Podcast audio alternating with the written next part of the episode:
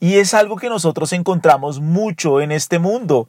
Personas que profesan con su boca ser creyentes, seguir a Cristo, pero sus actos, sus actos están muy lejos de la vida de piedad. Por el contrario, son personas que se deleitan en el mundo.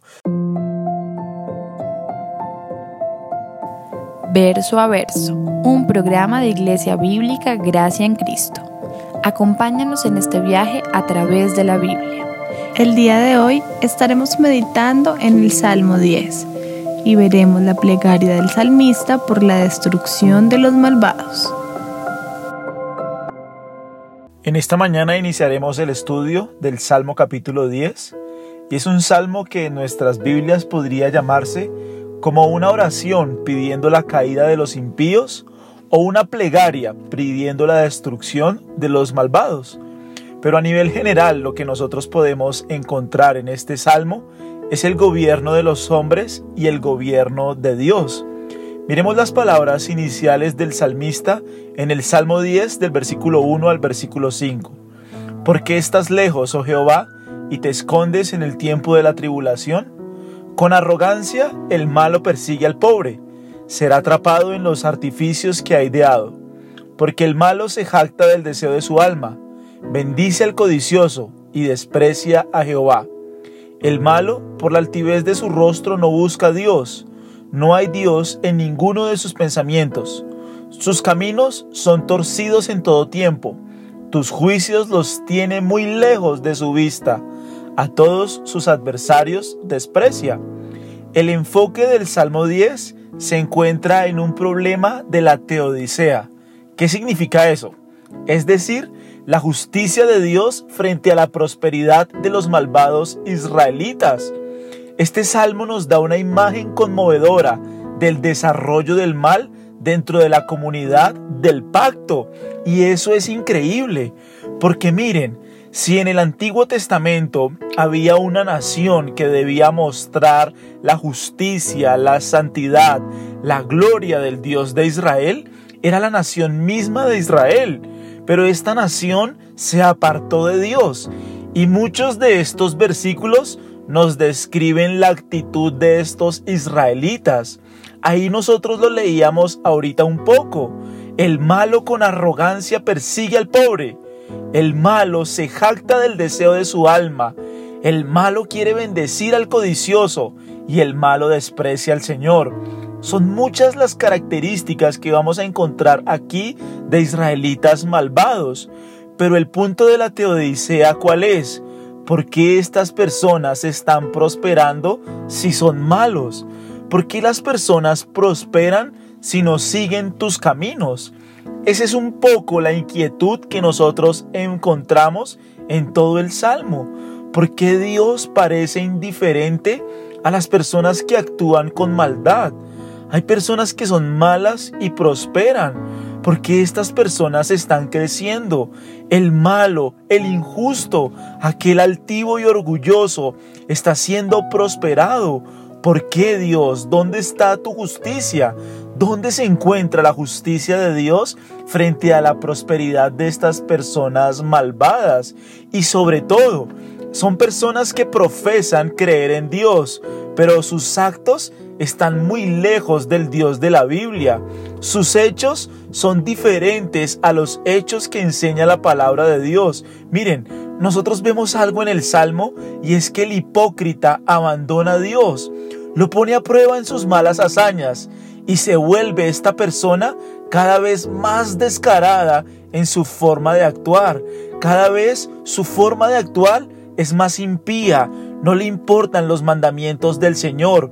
Él con su boca profesa creer en Dios, con su boca profesa amar a Dios, con su boca profesa ser un creyente, pero sus actos están muy lejos, son muy distantes. Son personas que con su boca dicen, Dios es mi amigo, Dios es mi Padre, Dios está conmigo, pero en el ejercicio de la piedad, en el ejercicio de someterse a los mandamientos del Señor, estas personas están muy lejos, son muy distantes y cada vez sus actos y sus hechos son más descarados. Mira lo que dice Malaquías en el capítulo 3, versículo 15. Decimos pues ahora, bienaventurados son los soberbios, y los que hacen impiedad no solo son prosperados, sino que tentaron a Dios y escaparon. Esa es la actitud que nosotros encontramos en el pueblo de Israel. Malaquías es el último libro que está en nuestras Biblias, que fue escrito en el año 430 a.C. Continúa esta misma actitud. Ellos dicen, bienaventurados los soberbios, bienaventurados los que hacen impiedad. Ellos no solo son prosperados, sino que tentaron a Dios y escaparon. Y es algo que nosotros encontramos mucho en este mundo. Personas que profesan con su boca ser creyentes, seguir a Cristo, pero sus actos, sus actos están muy lejos de la vida de piedad. Por el contrario, son personas que se deleitan en el mundo. Sus amigos son del mundo. Todos sus sueños, todos sus anhelos, todas las intenciones de su corazón solo pueden girar en torno al mundo. Al tener, al conseguir, al poseer cosas, alcanzar cosas. Cada vez estas personas son más descaradas en su forma de actuar, en su forma de proceder. Cada vez hacen cosas más impías y más impías. No les interesa la justicia, no les interesa someterse a los mandamientos de Dios, no, por el contrario, solo quieren proclamar, creer en Jehová, pero con sus actos muestran a un Dios muy distantes. Son personas que no se arrepienten. Y el punto del salmista es, estas personas dicen ser creyentes, pero sus vidas están muy lejos de lo que enseña tu palabra. ¿Por qué los prosperas? ¿Por qué Dios los está prosperando? Si viven una vida hipócrita, si viven una vida injusta, si no se someten a las escrituras, si no se someten a tus mandamientos, a tus preceptos. Ese es el punto que el salmista está desarrollando en la totalidad de este salmo. Aquí se desata una regla, un gobierno contra los piadosos quienes en respuesta a toda la hostilidad que estas personas que dicen ser creyentes están levantando contra las personas justas, aquí nosotros vamos a ver que ellos claman al Señor para que el Señor en su misericordia los vea y los libre. Cuando el Señor no responde de inmediato, nosotros vamos a ver que el mal se vuelve más audaz y los malvados maldicen, mienten, amenazan y actúan perversamente, convencidos de que a Dios no le importa. Ellos creen que Dios no los ve porque están prosperando. Ellos creen que Dios no los mira porque sus negocios van bien. Ellos creen que Dios se hace el de la vista gorda con su pecado porque ellos están andando mejor en sus negocios. Ellos creen que Dios es indiferente. Pero vamos a ver que finalmente el tono del salmo empieza a cambiar en el versículo 12, con una oración de los justos para que Dios actúe, para que sea Dios glorificado en esas personas trayendo su justicia, para que Dios traiga su gobierno justo y para que Él Dios, quien es el rey, desarraigue el mal y Él defienda el derecho de sus hijos y Él defienda el derecho de los justos. De eso es lo que se trata este salmo.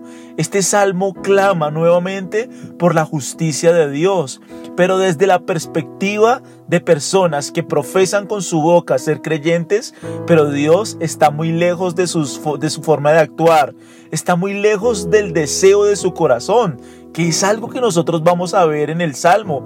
Ellos desprecian a Jehová, desprecian su palabra, son indiferentes a sus cosas, son indiferentes a sus caminos. No les interesa la palabra de Jehová, no les interesa la comunidad del pacto, no les interesa tener comunión con otros creyentes. Por el contrario, tienen a Dios en sus bocas pero en su corazón Dios está muy lejos. No hay una vida transformada por el Evangelio, no hay un corazón transformado para amar al Señor, para seguir al Señor, para disponerse a seguir sus caminos. Y la inquietud del salmista es, ¿Por qué estas personas, Dios, por qué están prosperando? ¿Por qué estas personas si son injustas, si son impías, si son malas? ¿Por qué tú les prosperas? Y de hecho, esas son las primeras palabras que nosotros encontramos en el versículo 10, en el versículo 1. ¿Por qué estás lejos, oh Jehová, y te escondes en el tiempo de la tribulación?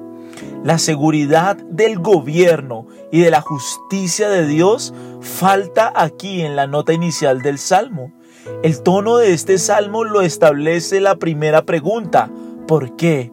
¿Por qué estás lejos, Señor? El salmista no está acusando a Dios de haber abandonado a los suyos.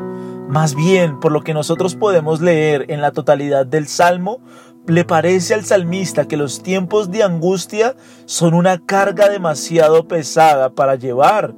Sus oraciones están dirigidas a la liberación para que Dios obre. El salmista reconoce que necesita la ayuda de Dios, pero es como si Dios a veces pareciera distante, pareciera que Él estuviera escondido. La pregunta también introduce el enigma de la prosperidad de los impíos y el sufrimiento de los justos. El acertijo nosotros vamos a ver que no se resuelve sino hasta el versículo 14, el cual dice, tú lo has visto, porque miras el trabajo y la vejación para dar la recompensa con tu mano. A ti se acoge el desválido, tú eres el amparo del huérfano.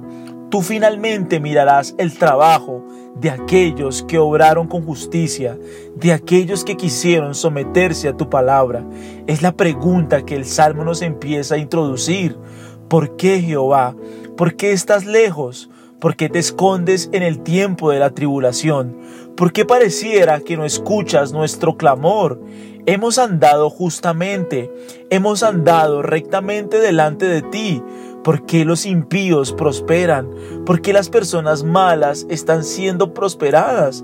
Es la misma pregunta que se hace Asaf en el Salmo 73. Él dice, ¿por qué estas personas están prosperando? Mi corazón, dice Asaf en el Salmo 73, está desfalleciendo. En cuanto a mí, dice Asaf, casi se deslizaron mis pies, por poco se resbalaron mis pasos porque tuve envidia de los arrogantes, viendo la prosperidad de los impíos. Pero luego, más adelante, él dice que hasta que entré en el santuario de Dios, comprendí el fin de los impíos. Comprendí el fin de todos aquellos que rechazan con sus vidas a Dios. Puede que lo profesen con su boca, pueden que en los estados de su celular hablen de Dios, Puede que esas personas bendigan a Dios con su boca, bendigan a otras personas con su boca. Puede que tengan muchos versículos acerca de Dios, pero sus vidas, sus vidas están lejos de conformarse a lo que la escritura dice. Y ellos dicen ser prosperados por Dios. Ellos dicen ser bendecidos por Dios. Pero si sus vidas no se sujetan y no se someten a la escritura, por el contrario, abrazan el pecado, quieren el pecado, se deleitan en el pecado, no les incomoda en lo más mínimo el pecado, estas personas están destituidas de la gloria de Dios. El salmista va a reconocer que finalmente Dios es el que triunfa, Dios es el que establece su justicia y su gobierno. Y todos aquellos malos que con su boca le profesaron, pero que con sus vidas estaban muy lejos de Él, todas estas personas finalmente perecerán. No importa cuánto hayan hablado de Dios, no importa cuánto hayan mencionado el nombre de Dios, si estas personas no se arrepienten y no pusieron su fe en el Salvador y dejaron el pecado que antes amaban, si dejaron el pecado que antes toleraban, si estas personas no abrazan al Salvador, estas personas perecerán eternamente. La pregunta de esta mañana es si nuestras vidas están siendo moldeadas por la escritura.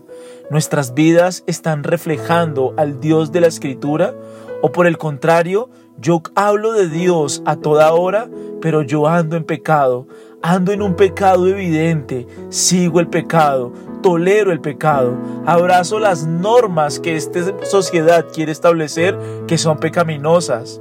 Si yo soy ese tipo de persona, el llamado es al arrepentimiento, abrazar al Dios vivo y verdadero.